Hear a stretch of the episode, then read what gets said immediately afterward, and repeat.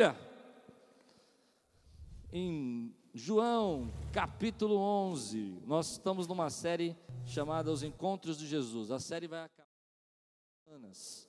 Então hoje eu vou pregar sobre Lázaro. Semana que vem, se assim o Senhor permitir, eu quero falar sobre o vinho novo, o encontro de Jesus no casamento e o último encontro de Jesus que eu quero falar é o encontro de Jesus com os discípulos depois da ressurreição.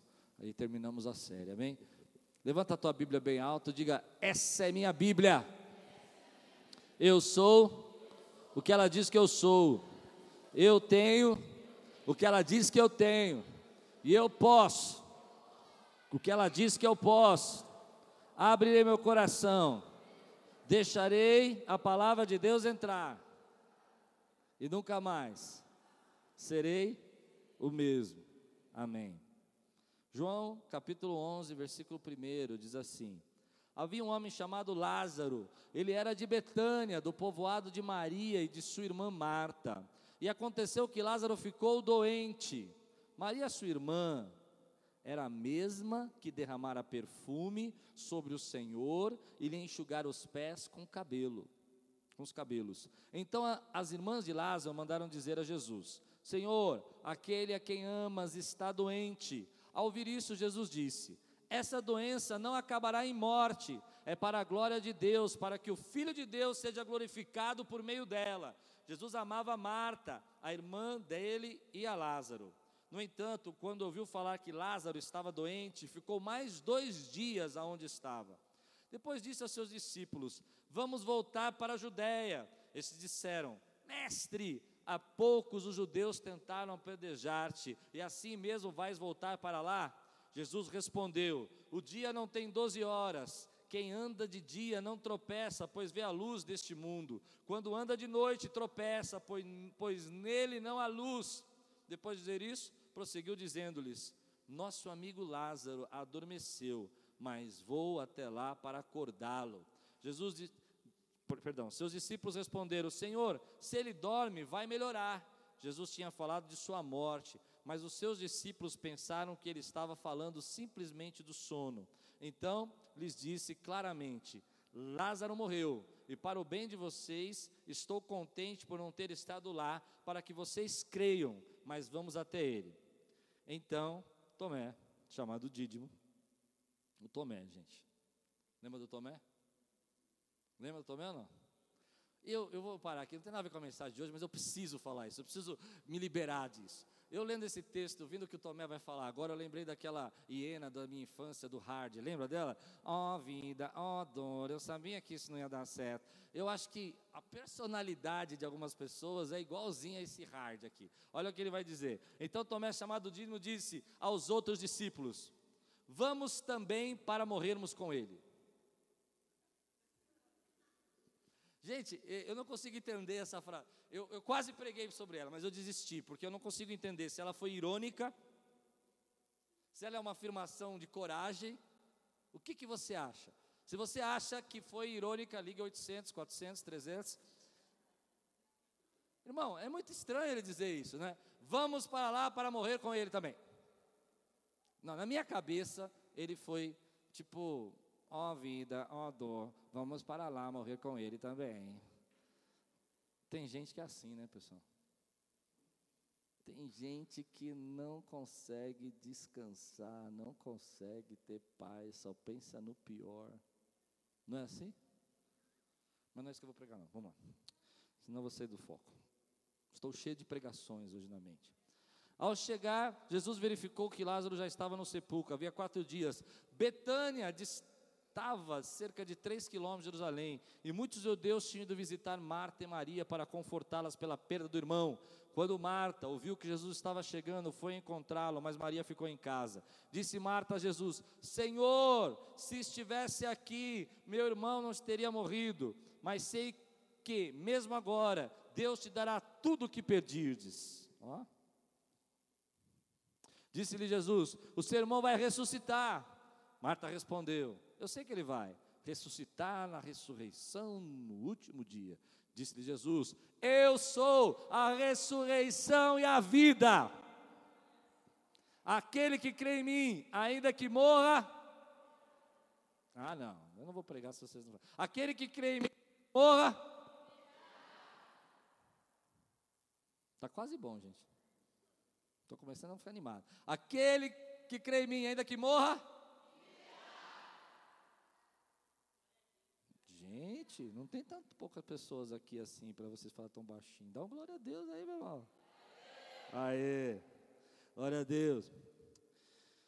E quem vive e crê em mim não morrerá eternamente. Você crê nisso? Ela lhe respondeu: Sim, Senhor, eu tenho crido que tu és o Cristo, o Filho de Deus que devia vir ao mundo. Depois de dizer isso, foi para casa e chamando à parte Maria, disse-lhe: O Mestre está aqui, está chamando você. Ao ouvir isso, Maria levantou-se depressa e foi ao encontro dele. Jesus ainda não tinha entrado no povoado, mas estava no lugar onde Marta o encontrara. Quando notaram que ela se levantou depressa e saiu, os judeus que a estavam confortando em casa seguiram-na, supondo que ela ia ao sepulcro para ali chorar. Chegando ao sepulcro, ao lugar onde Jesus estava, perdão, chegando ao lugar onde Jesus estava e vendo Maria, prostrou-se aos seus pés e disse: Senhor, se estivesse aqui, meu irmão não teria morrido. Ao ver chorando Maria e os judeus que acompanhavam, Jesus agitou-se no espírito e perturbou-se. Onde o colocaram? perguntou ele. Vem ver, Senhor, responderam eles. Jesus chorou. Jesus chorou. Jesus chorou. Então os judeus disseram: Vejam como ele o amava. Mas alguns deles disseram: Ele que abriu os olhos do cego não poderia ter impedido que este homem morresse? Terminando. Jesus, outra vez profundamente comovido, foi até o sepulcro, era uma gruta com uma pedra colocada à entrada. Tirem a pedra, disse ele, disse Marta, irmã do morto. Senhor, ele já cheira mal, pois já faz quatro dias. Disse-lhe Jesus: Não falei que se você cresce, veria a glória de Deus? Então tiraram a pedra. Jesus olhou para cima e disse: Pai, eu te agradeço, porque me ouviste. Eu sei que sempre me ouves mas disse isso por causa do povo que está aqui, para que creiam que tu me enviaste. Depois de dizer isso, Jesus bradou em alta voz: Lázaro, venha para fora. O morto saiu com as mãos e os pés envolvidos em faixas de linho e o rosto envolto num pano. Disse-lhe Jesus: Tire as faixas dele e deixem-o ir. Quantos podem dizer glória a Deus, querido? Tremendo. Hoje pela manhã nós tivemos uma homenagem muito bonita e, e, eu fiquei observando o rosto. Algumas pessoas muito felizes, muito alegres, as crianças cantando, mas algumas pessoas com as lágrimas nos olhos, algumas pessoas um pouco tristes. E dava para perceber que algumas delas estavam sofrendo a perda. Nesse momento que a gente comemora o Dia das Mães, algumas pessoas já perderam as suas mães, outras pessoas têm a lembrança. Outras pessoas têm um sentimento de que gostariam de ter uns filhos, não conseguiram ter filhos ainda. E no momento que nós estávamos aqui comemorando e falando, eu vi algumas pessoas tristecidas com isso, por não ter tido ainda um nenê. A Soraya deu um testemunho agora no Mailíssimo, né, sobre o momento que Deus restaurou. E quando eu li esse texto, embora hoje foi um dia tão festivo para nós, a palavra que Deus me deu foi: como é que você lida com a dor? Como é que você enxerga esses momentos difíceis da sua, da sua vida? Algumas pessoas lidam com a dor, parece que socando a dor dentro do coração. Pegam a dor e vão tentando amassá-la dentro do coração, para que você não fique, é, que as pessoas não percebam que você está sofrendo, sabe? É como se você fosse entulhar um monte de coisa dentro da tua vida. Outras pessoas têm uma força de superação e elas se levantam e elas conseguem fazer com que aquela dor se transforme em uma energia, uma força para que elas consigam fazer coisas novas. Algumas pessoas não conseguem lidar tão bem com, a dor assim. Elas ficam deprimidas. Dez anos depois, cinco anos depois, elas ainda sentem essa perda. Jesus aqui nesse texto lida com a dor. E eu acho que é um dos momentos que ele lida com a dor de relacionamento, com a dor da perda, com a dor do sentimento. É interessante você perceber alguns conflitos que esse texto tem. Deixa eu colocar você dentro do texto. Ó. Primeiro, ele sabia que ia ressuscitar. Não sabia? E não faz muito sentido você pensar que ele sabia que ia ressuscitar, porque ele disse desde o começo que aquela dor não era para a morte, não é? Ele chorar. Por que chorar se você vai ressuscitar? Por que chorar se você, dentro do seu coração, sabe que vai acontecer um milagre naquele momento? Por que chorar se você entende que naquele instante algo que estava entristecendo todas as pessoas vai acabar e aquele momento vai virar uma grande festa? Eu entendo que Jesus lida com a dor, enfrentando essa dor, enfrentando esse momento, de maneira que ele nos ensina nesse texto algo muito profundo, que é se nós quisermos aprender a lidarmos com a dor, nós precisamos ter esperança. E a única maneira certa de você poder enfrentar as dores da sua vida é se você recuperar a esperança. Eu acredito que só existem duas maneiras de você lidar com a dor: ou você lida com a dor com desespero, ou você lida com a dor com a esperança. E você começa a entender que, apesar de tudo isso que aconteceu na sua vida, apesar de todos os problemas que você vem passando, apesar de todas as dificuldades que você pode estar enfrentando, ainda assim Deus tem uma esperança para você. A maneira que eu entendo que eu preciso lidar com a dor é entender que Deus diz para mim, filho, tenha esperança, não perca a esperança. Aliás, eu quero dizer isso para você: nós somos o povo que deveria ter a maior esperança, porque nada, nem a morte, nenhum tipo de principado ou potestade pode te separar do amor de Deus.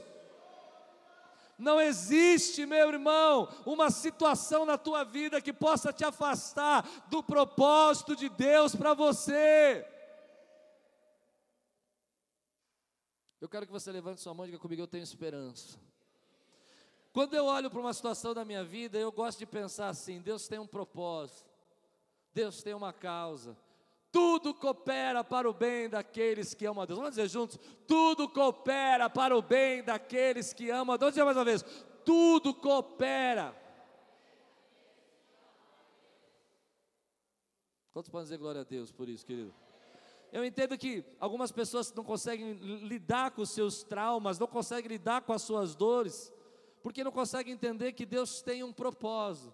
Eu quero que você leia comigo o versículo 4 desse texto de João. Nós vamos, deixa a sua Bíblia aberta, eu vou ler alguns versículos onde eu estou é, tirando aqui os temas da mensagem de hoje. Versículo 4 diz assim: Ao ouvir isso, Jesus disse: Esta doença não acabará em morte, é para a glória de Deus, para que o Filho de Deus seja glorificado por meio dela. Deixa eu dizer uma coisa para você. Eu vou direto no meu assunto hoje você comeu muito, você brincou muito, então eu quero ser direto. Algumas coisas que você está passando na sua vida, alguns problemas que você está enfrentando, querido, é para a glória de Deus, é para que Deus se manifeste na sua glória, na sua vida. Ponha algo na sua cabeça, isso que você está passando é um jeito de Deus demonstrar o poder dEle, a glória dEle e as promessas dEle na sua vida. Se você crê, diga glória a Deus.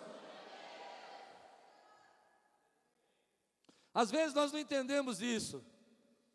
E você precisa entender que alguns problemas que nós passamos na nossa vida, ainda que seja a morte de pessoa que nós amamos, dessa maneira, Deus glorifica o nome dEle pela maneira como você enfrenta a sua dor. Consegue entender isso?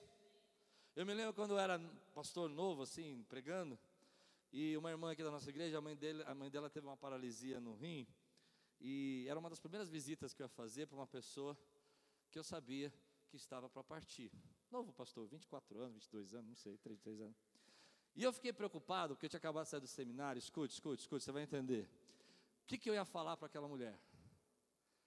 Eu sabia que, que eu tinha que trazer, um, achava, né? Que eu tinha que trazer uma palavra poderosa, uma mensagem, eis que te digo, minha serva, não é assim? E eu entrei, eu não sabia o que falar.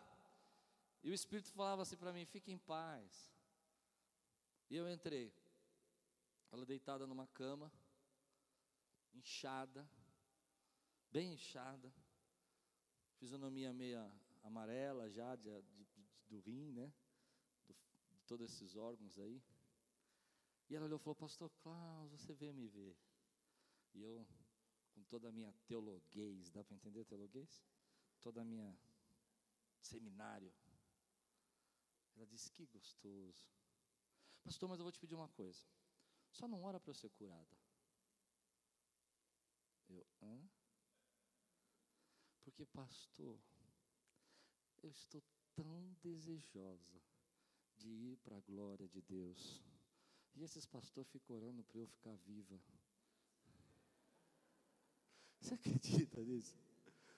Eu olhava para a Lupe, a Lupe olhava para mim, a gente.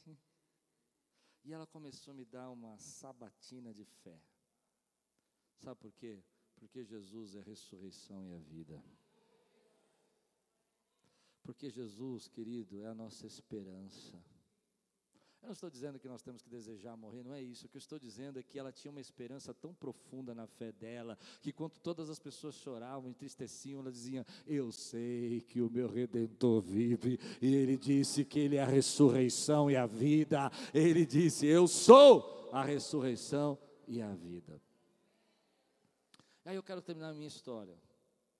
Aquela mulher me ensinou uma coisa que teologia não me ensinou. Deu para entender? que aulas no seminário não me ensinaram.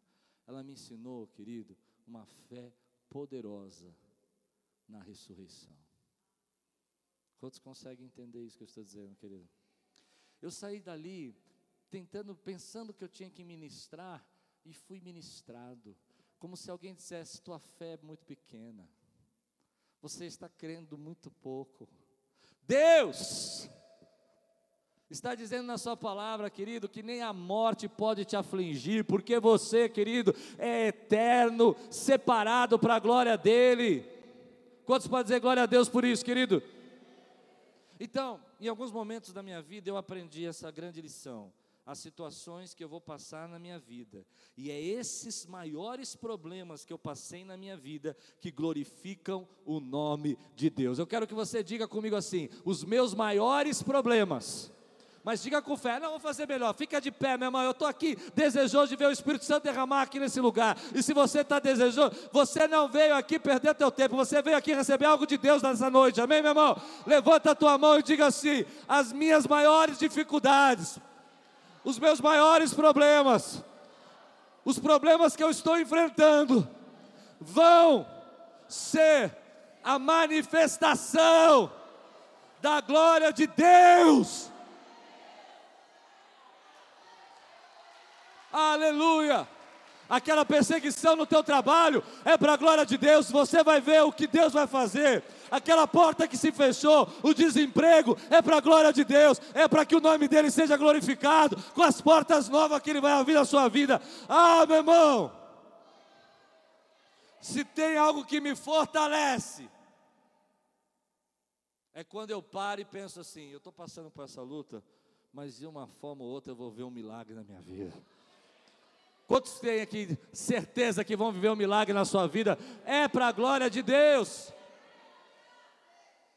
Os melhores milagres financeiros que eu vivi na minha vida foi no momento que eu estava na prova. Não, você não precisa entender, pode sentar, irmão. Você pensa um pouquinho comigo, ó. Você quer viver um milagre financeiro? Não fala que quer. Porque para viver um milagre financeiro, quando você entende o que eu estou dizendo? Tem que estar na prova. Mas é aquele, aquela situação de problema da tua vida é para a glória de Deus. Um pastor que veio pregar aqui outro dia, ele disse, eu, eu, quando ele falou isso, eu, eu fiquei assustado. Ele falou que ele chegou uma época na igreja dele dever 100 mil reais. Eu, graças a Deus, nunca tive esse problema, mas eu fiquei assustado. E aí ele disse uma palavra que aquela dívida era para a glória de Deus. Eu falei, oh. E aí, vocês estão entendendo o que eu estou pregando, meu irmão? Oh. Bom, eu vou contar o testemunho que ele me contou, amém?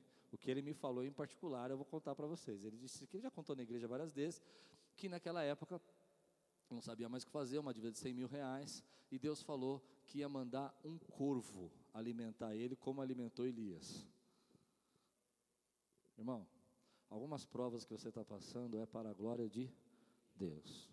Ele subiu no púlpito com uma dívida de 100 mil reais, não sabia o que vai fazer, e falou assim: Deus falou comigo que vai mandar um corvo me alimentar hoje. Eu não sei quem é o corvo aqui, mas eu estou esperando a minha bênção, eu estou devendo. E o irmão levanta chorando.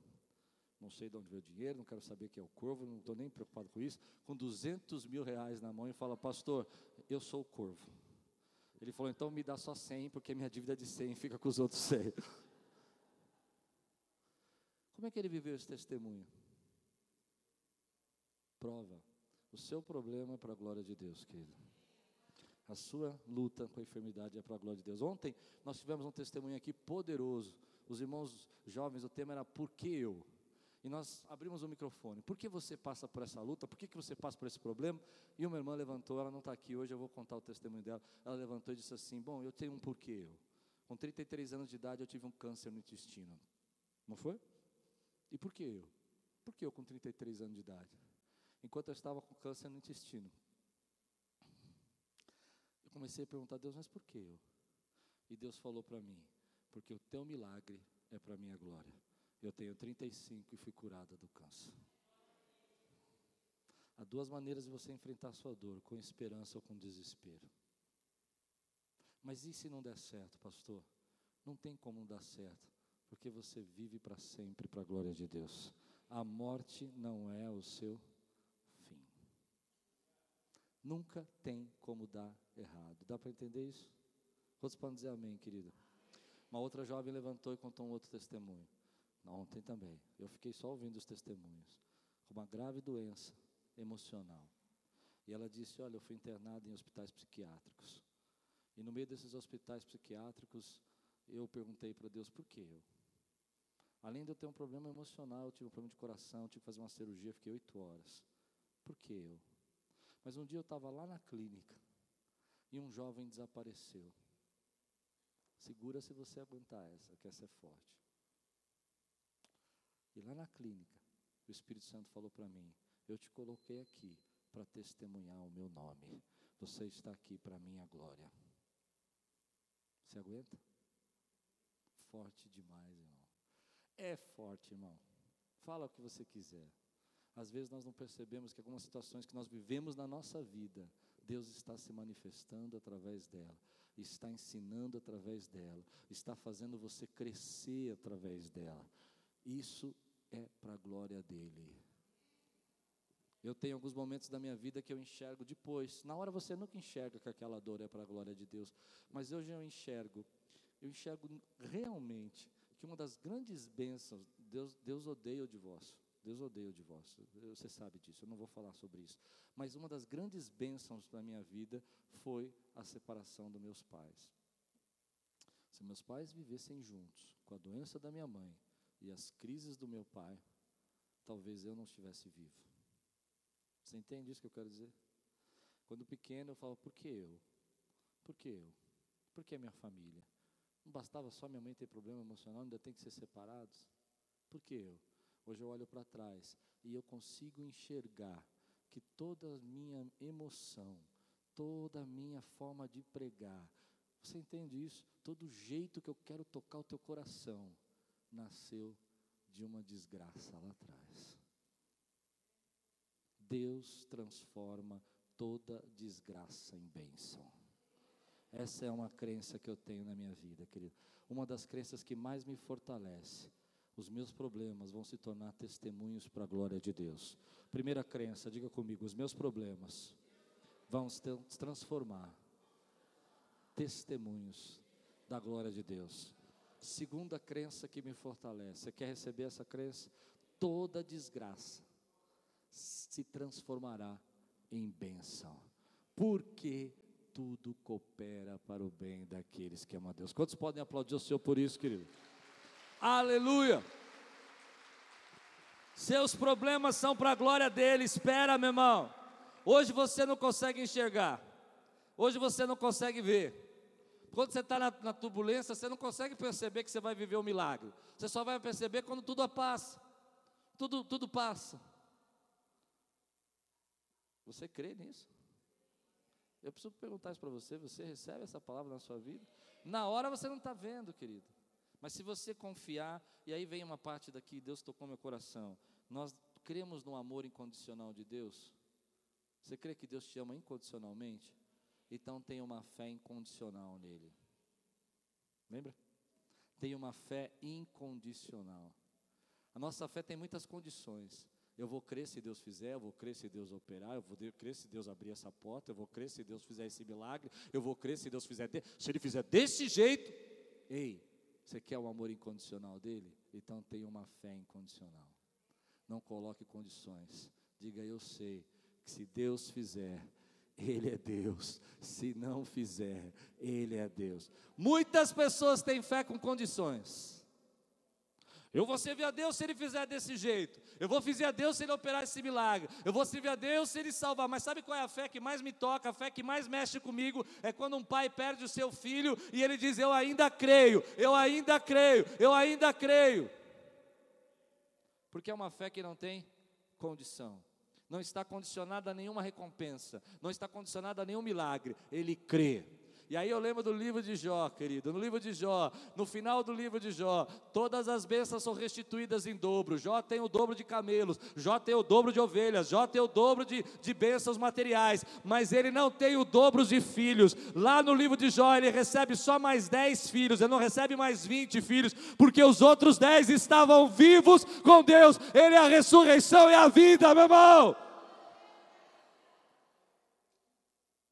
Você entende isso? Tenha uma fé que não tem condição. Então Jesus diz uma coisa aqui que me incomoda e eu quero ministrar. Versículo 11.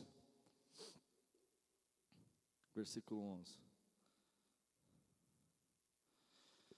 Depois de dizer isso, prosseguiu dizendo-lhes: Nosso amigo Lázaro adormeceu, mas vou até lá para para acordá-lo.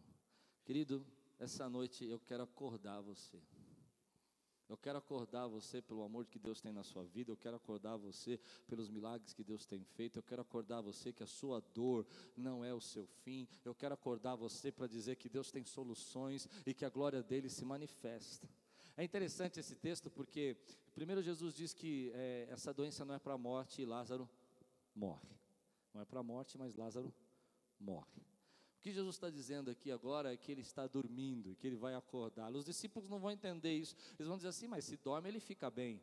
Nós temos uma ideia de que se a pessoa está dormindo, ela está bem, mas existem sonos que são abençoados e sonos que não são abençoados. O sono, querido, que é abençoado é o sono do descanso, mas o sono que não é abençoado é o sono da apatia, é o sono do desespero, da tristeza, é o sono de quem fica ali de depressão. Aquele sono não é abençoado, querido, aquele sono da depressão não é um sono abençoado. E Deus está dizendo assim: eu vou até lá para a acordá-lo. Essa noite, meu irmão, eu creio que Deus tem uma palavra para a tua vida e a palavra é essa: Deus está acordando, meu irmão, e Deus precisa acordar as nossas vidas, precisa acordar a igreja dele, meu irmão. Às vezes nós entramos num sono, e Ele está dizendo: Eu estou indo aí para te acordar. Ei, povo de Deus, Deus está vindo nesse lugar para nos acordar, para as urgências dEle, para os propósitos dEle.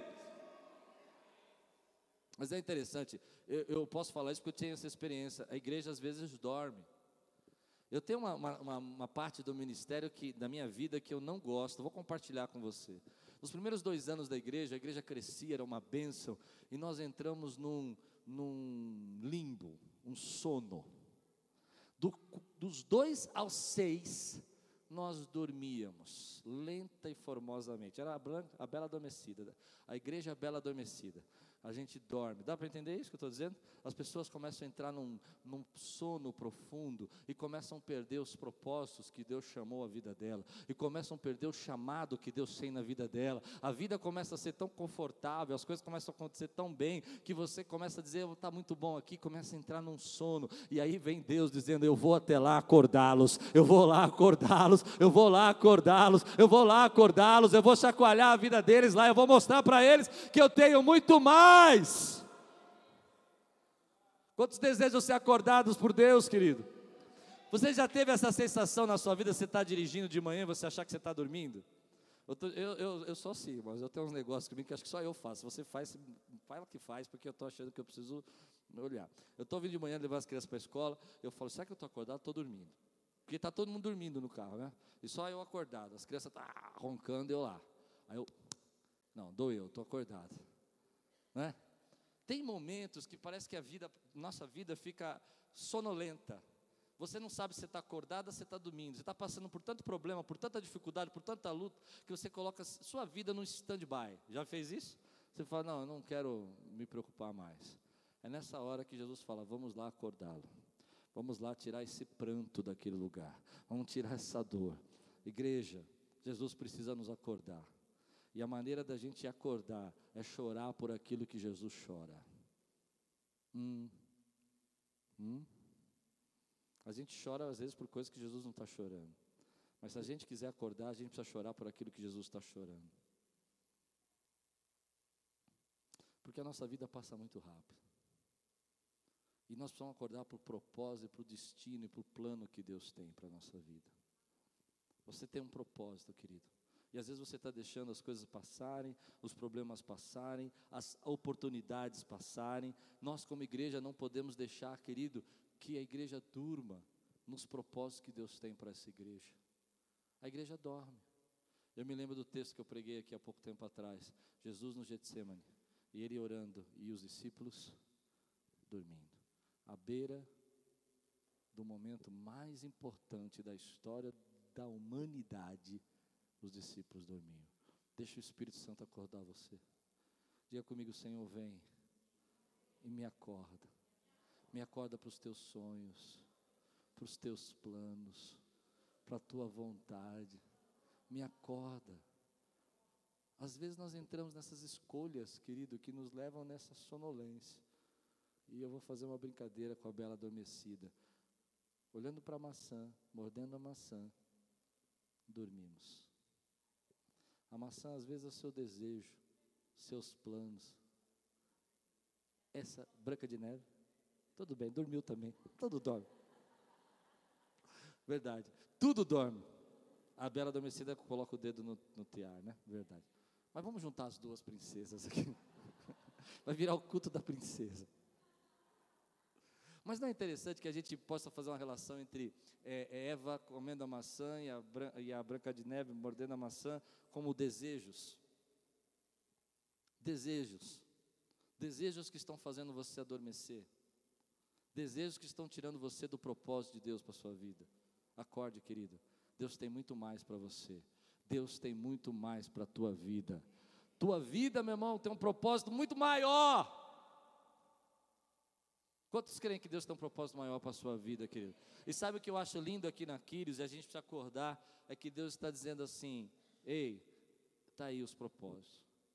Não falta espaço, não falta sonho, não falta lugares onde Jesus chora para que a gente se apresente. Se você quiser chorar, querido, com os irmãos que estão lá ajudando na casa de coração, que o Marquinhos ajuda, você pode chorar lá. Se você quiser chorar com o orfanato, que as irmãs que ajudam aqui, Valéria, você pode chorar. Se você quiser chorar com a África, você pode chorar. Se você quiser chorar, querido, com os cursos profissionalizantes, você pode chorar. Acorda! Acorda, querido. A igreja precisa acordar. Depois, versículo 21 e 32. Note, note, note essa questão aqui. Talvez você nunca tenha observado. 21 e 32. Primeiro leio o 21, depois o 32.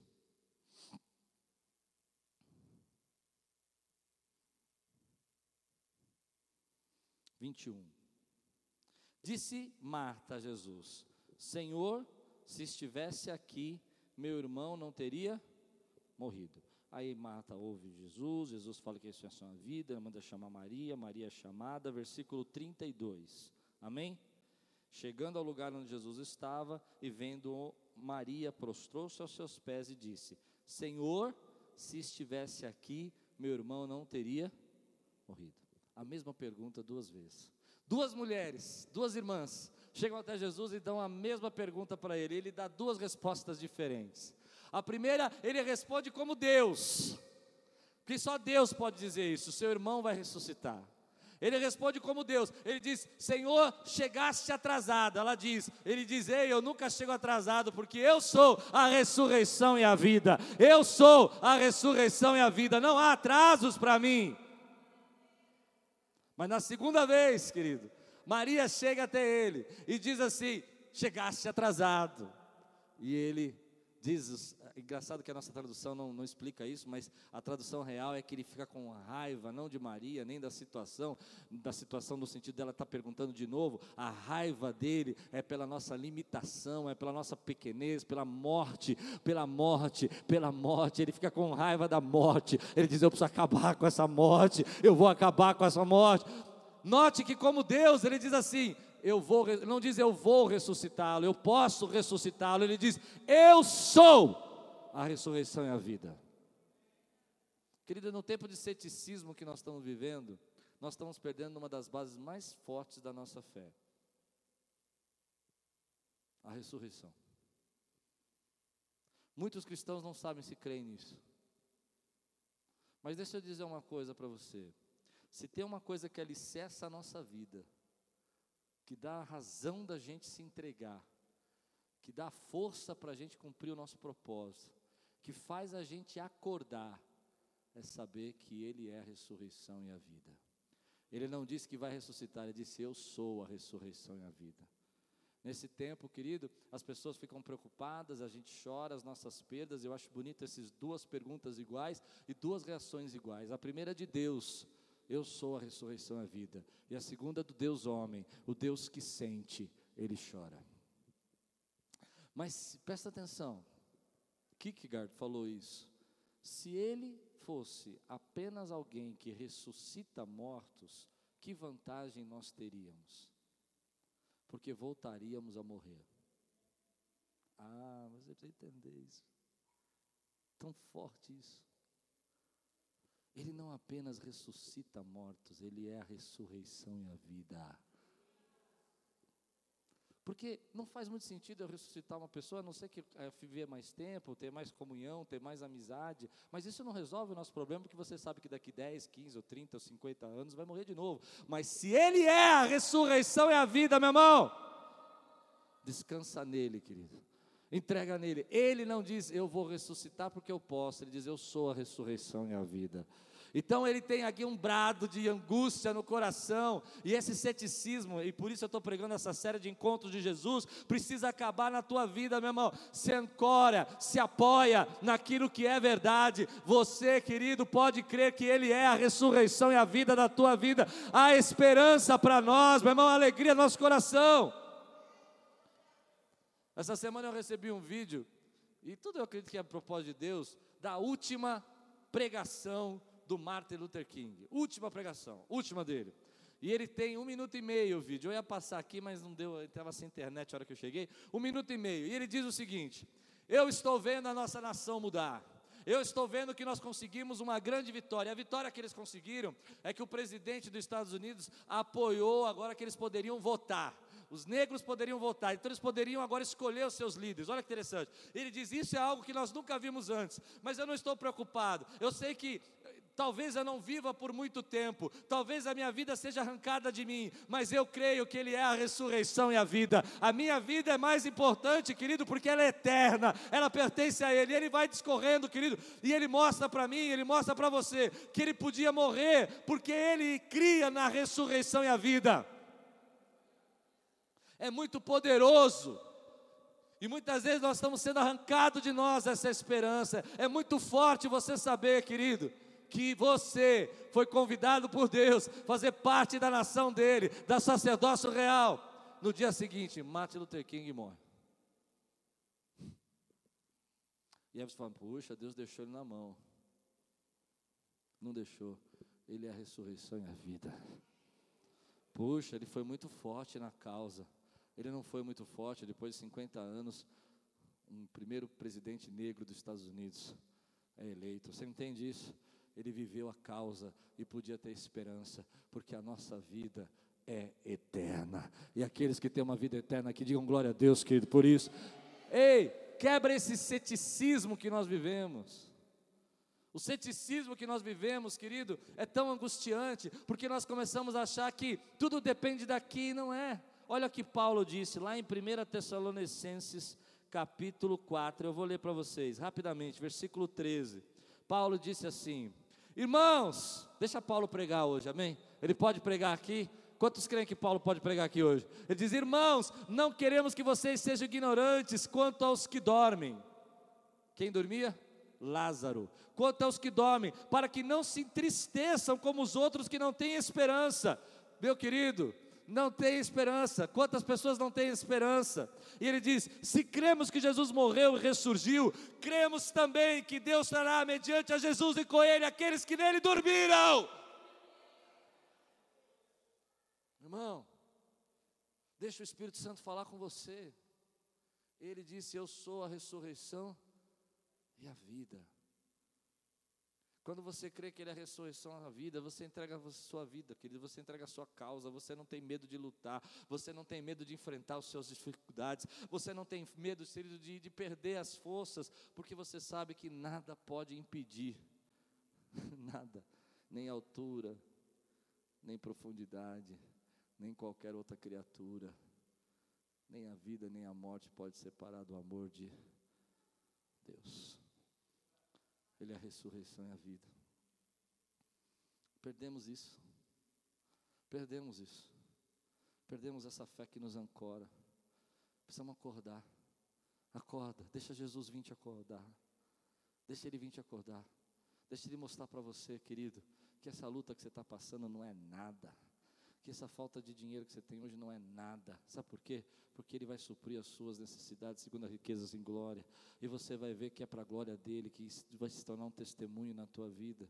Hoje eu subo aqui, conto dos meus testemunhos, das minhas provas do passado. Claro que eu não quero ficar vivendo a mesma prova para o resto da vida, mas eu posso dizer para você, Ele é fiel. Não porque alguém me disse, mas porque os meus olhos o veem.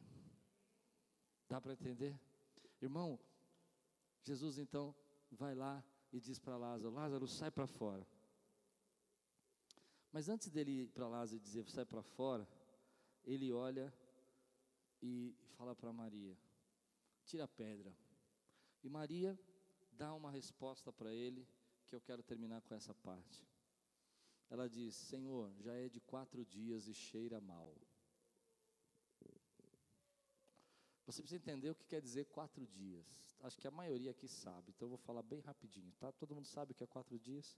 Quatro dias é porque o judeu acreditava que o espírito da pessoa ficava por ali nos três primeiros dias da morte. E só no quatro, no quarto ele subiria. Então, até o terceiro dia alguma coisa poderia acontecer.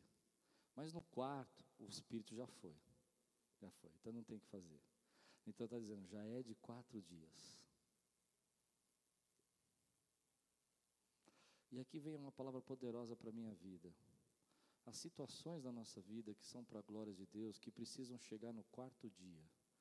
Se chegar no primeiro, você acha que foi você que fez. Se chegar no segundo dia, você acha que você resolveu e que alguma coisa aconteceu que não era tão grave assim. Se chegar no terceiro dia, você dizer: Olha, tudo bem, Deus me deu uma força. Mas se vier no quarto, você não tem outra resposta a não ser dizer: Foi Ele que fez na minha vida. Às vezes vem no primeiro dia e nós dizemos: Não, isso aí eu resolvo. Vem no segundo dia: Ah, era, não era tão grave. Vem no terceiro dia, se diz: Ah, isso aí foi. Deus me deu uma força. No quarto, você levanta a mão e fala: Senhor, realmente, só tu és Deus. Eu não sei se você está passando uma situação de quarto dia na tua vida, querido. Mas eu quero dizer para você que é nessa hora que Jesus vem. E é nessa hora que ele manifesta o milagre dele na sua vida. Ele vem quando você não tem nenhuma outra esperança, não tem nenhuma outra saída. Ele fala: Agora eu vou, eu vou chegar, eu vou acordar você, e vou tirar você desse sono, e vou tirar você dessa dor, e vou mostrar que a tua dor é para glória de Deus. Mas ela diz uma coisa que eu quero levar essa pregação. Terminando. Já cheira mal. Quando eu leio esse texto, eu não consigo imaginar uma situação mais forte do que as nossas curas de alma.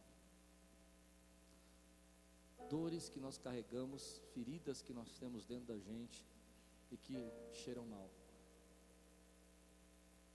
cheiram mal e você não quer que ninguém veja. Cheiram mal e você não quer que ninguém saiba. Você chora sozinho. Você não conversa com ninguém sobre isso. Você pôs uma pedra lá e falou: Olha, deixa isso aí. É uma situação de quatro dias. É uma situação que não tem solução. Eu sofri, eu padeci. E às vezes vem o Espírito Santo e diz assim: e agora eu vou começar um milagre na sua vida. Mas você colocou uma pedra dentro do seu coração e você não deixa o Espírito Santo trabalhar dentro da sua vida. E quando Deus fala assim, Ei, tira a pedra para eu poder ministrar dentro da sua alma, tira a pedra para eu curar o seu interior, tira a pedra para eu mostrar para você que não precisa ser desse jeito, tira a pedra porque eu quero levantar você de novo, tira a pedra que eu quero tocar o teu coração em áreas que você não deixa ninguém tocar. Você fala, Deus, deixa isso aqui porque está cheirando mal. Essa é uma área que eu não quero mais falar.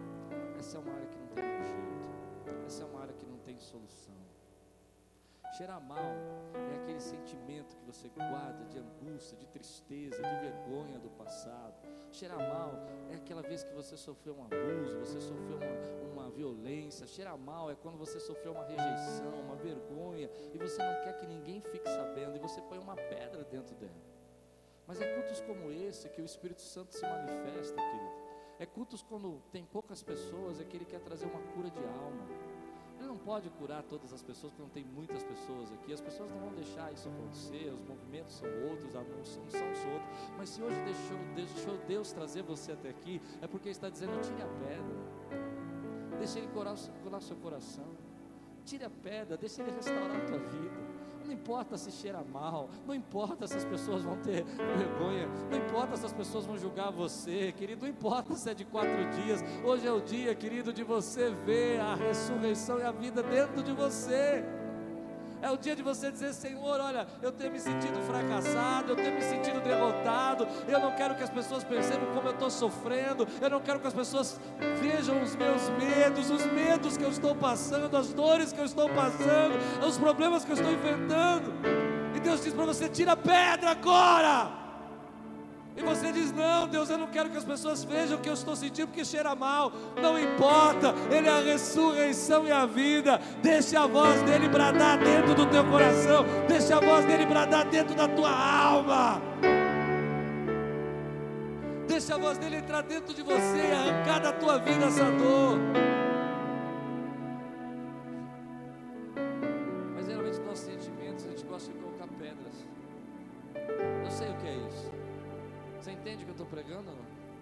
Põe uma pedra dentro do seu sentimento ali, você fala, não, deixa isso para lá, não vou pensar mais nisso. Soca a dor. Põe a dor dentro do coração e fica socando ela dentro da alma e diz assim, deixa lá amassada. Mas nessa noite, querido, Deus vai curar sua alma. Deus vai curar você internamente. Deus tem cura para a tua vida interna. Não importa se é de quatro dias, não importa se já aconteceu quatro vezes na sua vida, não importa se você passou isso por tantas vezes, não importa se demorou tanto. Há um dia que Deus diz: agora basta, agora chega. Lázaro, sai para fora. E é nessa hora, meu irmão, Quantos creem aqui? Pode dizer amém por isso. É nessa hora que você vê aquela cura chegando na tua vida. É nessa hora que você vê a sua identidade sendo restaurada. Porque às vezes nós definimos a nossa identidade pelas dores do passado. Mas eu quero te ensinar uma coisa: define a sua identidade pelo propósito de Deus do futuro. Não defina a sua identidade pelo passado, define a sua identidade pelo seu futuro. Eu não defino a minha identidade pelo lugar onde eu nasci, pela fome que eu passei, pelas doenças que eu enfrentei, pelas violências que eu tive que carregar. Eu defino a minha identidade pelo meu futuro. Sacerdócio real, nação santa, povo escolhido, essa é a minha identidade. Tira a pedra, querido. Às vezes tirar a pedra é você dizer a verdade.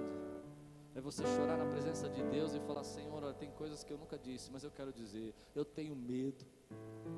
Eu passei por esse abuso eu sofri essa violência, eu estou com medo dessa situação na minha família, mas hoje, hoje, hoje, o Senhor é a ressurreição e a vida, e não importa se está no quarto dia ou se cheira mal, tudo pode o Senhor, basta uma ordem sua, Ele pode apagar o teu passado, ele pode fazer você esquecer o seu passado, sabia disso? Ele pode voltar lá, porque Deus é atemporal, Ele não tem tempo. E Ele pode ir lá no teu passado hoje, e toda aquela angústia e dor que você vivenciou arrancar da tua vida, porque Ele é poderoso para fazer. Quantos creem no que eu estou dizendo aqui, querido? Ele não tem tempo, meu irmão. A, a eternidade não é uma continuação de horas e minutos, a eternidade é soberana. Ela olha o passado e o futuro no mesmo momento, e Ele volta lá no teu passado e diz: Hoje eu troco a tua identidade verdade, eu mudo a tua memória, eu apago as suas lembranças, eu restauro a sua alma, eu tiro de você tudo isso que está cheirando mal.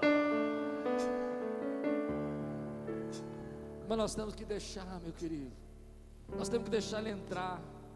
Quantas vezes eu vejo isso? O Espírito Santo me pega, querido e, ele começa a me lembrar de coisas que aconteceram na minha vida. É, é, eu sei que isso é estranho, mas que aconteceram quando eu tinha 5, 7, 10 anos. E eu falo, Deus, por que, que essa memória veio? O Espírito fala, porque hoje eu vou trazer uma cura diferente na tua vida. Sabe essa memória que você vive, querido, repetindo na sua mente do seu passado? Ei, Preste atenção, o Espírito Santo está falando, deixa ele te acordar, deixa ele te acordar. Memórias que você fica repetindo na sua mente, lembranças que você fica passando, que aí você pôs uma pedra, mas elas pulam, sabe? Elas saem para fora. É hoje que o Espírito Santo está dizendo: Eu vou entrar nessa memória, eu vou tirar essa lembrança, eu vou arrancar essa dor, eu vou tirar essa tristeza, eu vou pôr o poder da ressurreição. Ah, mas cheira mal. As pessoas vão pensar o que de mim não importa. As pessoas vão se incomodar com a minha dor, não importa. Ele é a ressurreição e a vida, ele é a cura. Então ele diz: Lázaro, vem para fora. Primeira parte da cura, querido, é deixar tirar a pedra, é falar sobre isso, é deixar o Espírito Santo entrar, é dizer: Deus, eu fiquei chateado. O Senhor não podia deixar acontecer isso na minha vida. Eu era uma boa menina, o Senhor fez isso, o Senhor deixou tira a pedra. Ah, mas isso cheira mal, pastor, porque as pessoas não importam. Você entende o que eu estou pregando? É dizer, Deus, Esaú, foi pesado. Eu passei por isso foi pesado. Eu não queria ter passado. Mas eu vou, vou dizer, Senhor, eu não quero mais viver essa dor. Então Deus dá um brado e diz, Lázaro vem para fora. E Lázaro vem atado, amordaçado, amarrado. Sabe por quê? Porque esse é o segundo processo da sua cura. O primeiro processo é você abrir o coração e falar o que você está sentindo, é você deixar as pessoas perceberem, tratarem você, a alma e o espírito. Amém, querido? O segundo é você perceber que algumas coisas vão ser um processo, onde Deus vai dizer: agora desata isso, tira isso da tua vida. Você tira a pedra, a cura, mas você começa agora a ter que aprender um novo tipo de caminhar, um novo tipo de andar, tem que tirar aquilo que te atou durante tantos anos, a sua timidez, a sua vergonha, o seu medo, as suas preocupações, a sua ansiedade. Você vai precisar desatar isso, querido. Mas eu creio que o Espírito Santo está dizendo: ei, desatem, desatem, desatem, desatem, desatem, desatem, porque a cura já chegou, desatem, porque a ressurreição já chegou. Mude aquilo que Deus quer mudar na tua vida. Quero que vocês fechem os olhos agora, todos nós aqui.